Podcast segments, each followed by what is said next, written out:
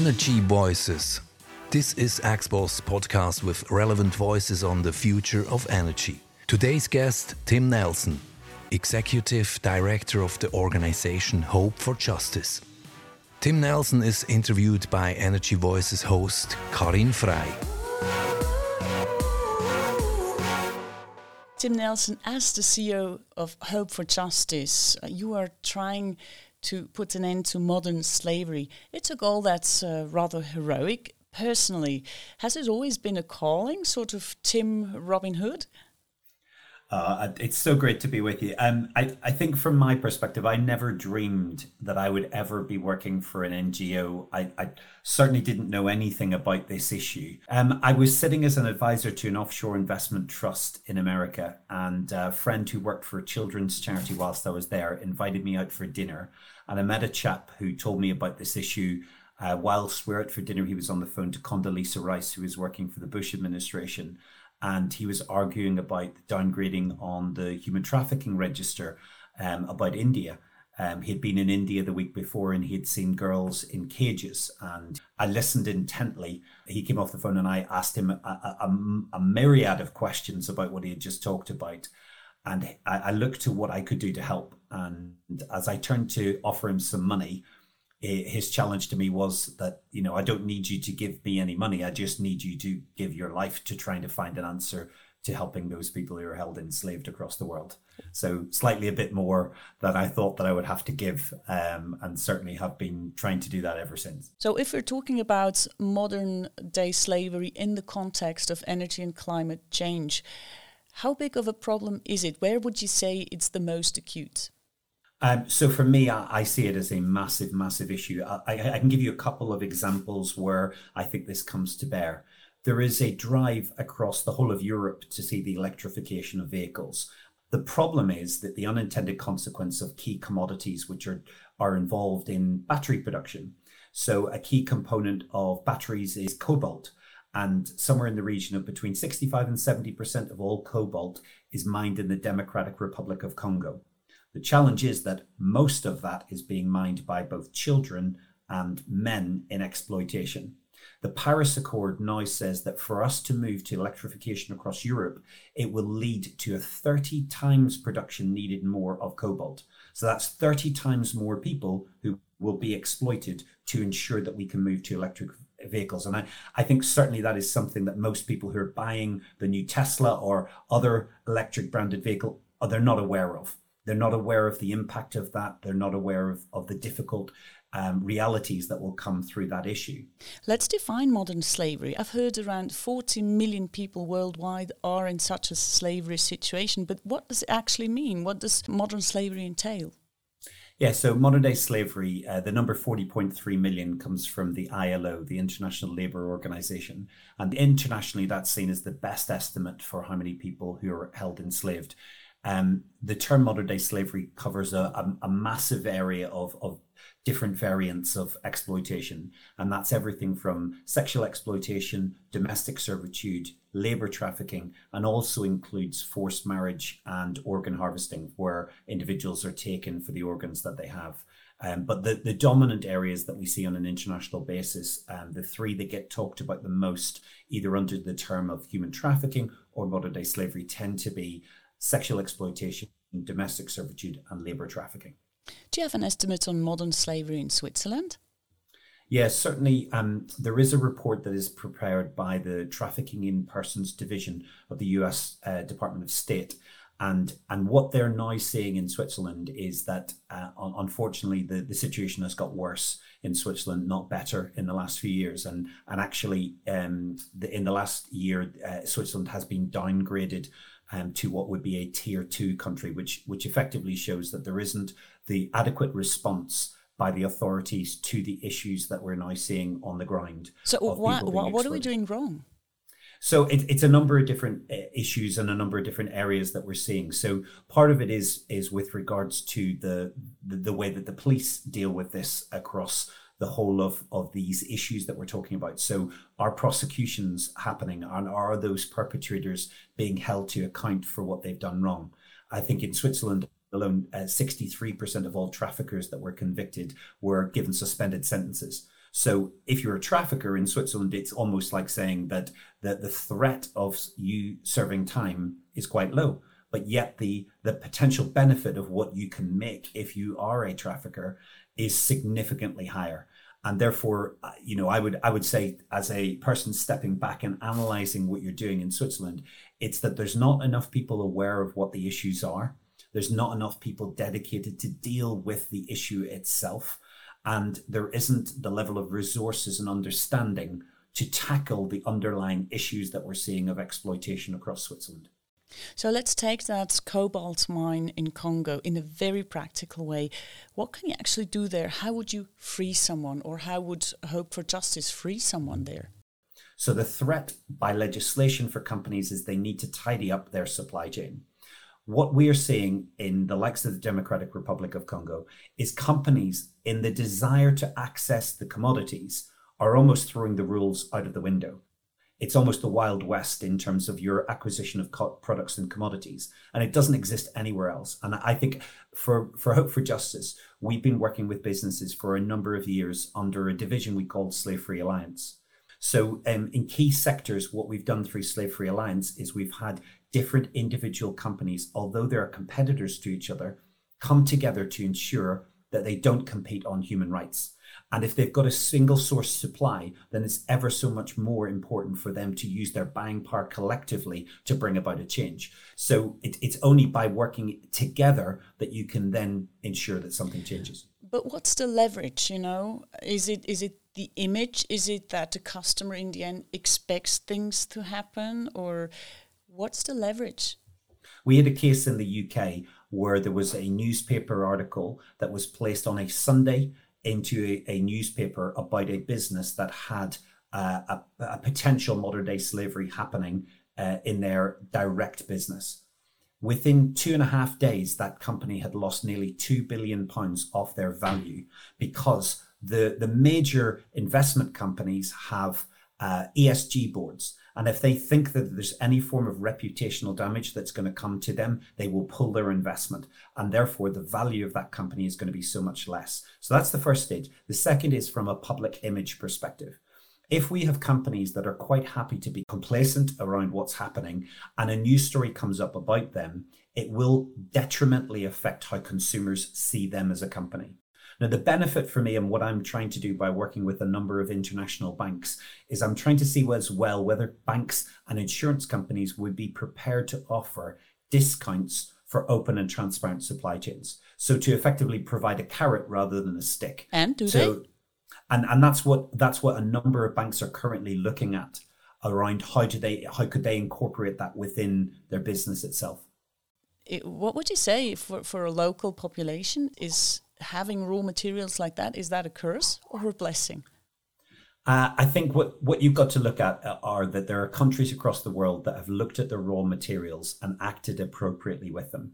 And that's where they generally are not held by a few, but for the benefit of everyone. And the rule of law is such an important part for any government in their approach to the commodities that they have, whether it's it's the commodities of having raw materials or whether it's the workforce that they've got. Every government gets to set the temperature that they're prepared to have across these areas. I mean, if I were absolutely cynical, I'd say exploitation uh, of human labor is as old as human history.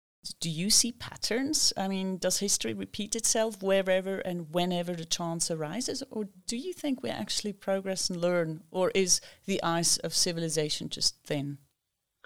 I mean, it, that's a big statement. Uh, I look at this issue and I go, there's never been more people held enslaved than there are now in human history. Never been more. 40.3 million. That's the highest level it's ever got to. But yet we have the amazing opportunity to make different decisions. The UN Sustainable Development Goal is that by 2030, we would see slavery taken from the supply chain of businesses. And I think that is a reality that could come to bear, that could actually happen, but it requires culture to shift. And I think what you're alluding to is, you know, almost you could look at it cynically and say culture hasn't shifted on this. People still want to make profit. Therefore, there'll be a, a percentage of people that want to exploit people to make profit. I look at it and say, if we change the rules, if as a culture we will not tolerate this, then actually it will bring about the biggest change that we have ever seen in the world's approach to modern day slavery. And this area of modern day slavery within businesses is the key area that I believe should change first. Let's talk about cultural change in the context of solar panels. I'd like to quote James Cockayne. He is the first Australian anti slavery commissioner. Around 40% of polysilicon used in solar panels comes from Xinjiang, where forced labor appears to be state policy. But that polysilicon shows up on most panels. Tim, how do you deal with countries like, for instance, China, who might have other views on how humans should be treated? Can you negotiate? Yeah, I mean, I've, I've seen different countries have different approaches. So, as of the 21st of June, the US government brought in the Uyghur Protection Act. Now, that act itself um, has a presumption of guilt. And for those of you on who don't know about that, it's it's that basically in Xinjiang we have uh, a population of of Uyghurs that are being forced to work um, as slave labor. Those individuals held against their will, and and uh, as James has commented on, the the high percentage of polysilicate that comes means that really solar panels themselves are are cheap because they're being made through forced labor uh, across what's being done.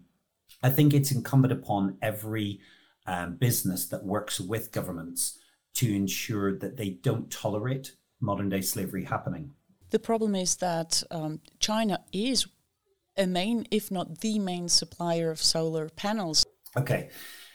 So there are lots of opportunities that businesses can take about where they have supply from and how they can add additional understanding to where the products and services are coming from. For a product like polysilicate, the US government have said clearly we are not going to tolerate these products coming unless you can prove they're coming from a supplier where that doesn't exist. And for this issue, as a result, we're seeing massive amounts of solar panels being held up in uh, withhold release orders in the US. If we're talking about climate change, it's urgent that things happen, that we install those solar panels. If they're cheap, people installing them. If they're expensive, the transition is slower. So it's a terrible situation. Uh, it, it absolutely is. But I, I think there's, it doesn't take um, any extra time for people to ask the right questions. If things, if the cost of climate change is greater, then I think that's a cost that we should pay if it means that people will not be exploited. Because the people who are involved and being exploited are someone's son and someone's daughter. I think if you if you understand it from that perspective and understand if they were your son or your daughter, you would want something doing about it. And I think it's incumbent upon all of us to pay the appropriate price for climate change and to ensure that we do it in a way that protects people, that the, the weak, the marginalized, the poor, the oppressed, that we don't live in a world that would tolerate this happening. You know, quite often most people only ask about price and quality of the products. They're not even asking about the issues of the workers themselves. If you want to buy tuna fish, there's more information held on the tuna that you're buying internationally than on the people who are working on the boats where I can tell you whether or not that tuna was caught through a net or line fed. I can tell you what date it was caught on. I can tell you where it was shipped, but I can't tell you anything about the ships. And that's a little bit around the problems that we see now that more people are bothered about the commodity itself rather than the people themselves that are involved in it. And I think we have a responsibility as buyers, whether we're a small company or a bigger company, that we can all do more to address this problem. We've talked about solar panels, we've talked about raw materials. How do you see the situation in other areas? I mean, transport, cheap labor, is it an issue? I wouldn't say in, in terms of the shipping, in terms of the, the ability to transport it, transport goods, where you have companies that say, we want to pay a low wage, what you end up finding is there aren't many people who want to take the very lowest wage. So they'll look to use recruitment companies or they'll look to use intermediaries to try and bring on board that workforce. And where we see those intermediaries coming in, it's a vulnerability for many companies. And that's where we can see modern slavery flourish because those individual recruitment companies themselves can have holdover passports and hold people's bank accounts. They can stop people getting the wages that the companies want to pay and ensure that, that people effectively exploit those workers. So, so how, how far is legislation or how far are you with your uh, organization? How far is the situation progressed? As in, is it is it as you said before, wild west, or what's being done so far? Well, we've seen a steady progression of legislation, and it's picking up pace. So we, we saw in 2000, we saw Governor Schwarzenegger bring in specific um, legislation for California that was picked upon by the UK government in 2015. They created the Modern Slavery Act. Within it, Section 54 requires companies that bring an annual revenue of 36 million or more to a statement in their accounts. That was built upon in Norway in 2017 and also in the recent legislation in Australia. The Australian government was the first in New South Wales to carry a fine that would be brought in if people could see that there was an issue. But then that has now been built upon by the German legislation. And really, that German legislation is a game changer for what this issue is globally, because it now carries with it the threat of a 2% global turnover fine for any company that's complicit or compliant within modern day slavery for each occurrence. So we're not talking about something of, of, of a small level of threat. This is now being deemed as big a threat as GDPR was in the US, as Sarbanes Oxley was. There, many companies are now starting to really try and ask questions that they've never done before to have transparent and open supply chains so that they understand every aspect of where the business itself is sourcing goods. Thank you so much, Tim Nelson from Hope for Justice. Let me to finish up, just pop two personal questions. What is your daily contribution to a sustainable climate and energy situation? Um, for me personally, I would say around recycling. My my family, we we look at everything we possibly can do to recycle everything that we have, so that what we're putting uh, into the world is, is isn't just waste, but actually things that could be productive and reused across what we're doing. And if you were king for a day, what would be the first, again, very practical action you would take? I think, you know, to be king for a day, you've got to really use your influence and power wisely. And I think if I was given that opportunity, I would want to bring legislation that really had the victim of modern day slavery at the heart of it. And I'd want to ensure that CEOs didn't just pass this responsibility onto someone as a junior member within the team, but really looked at, at the problems and issues in their business. And I'd bring legislation to bear to ensure that was the case. Energy Voices. We are happy to receive your remarks and feedbacks. Write to podcast at axpo.com or Twitter using the hashtag Energy Voices.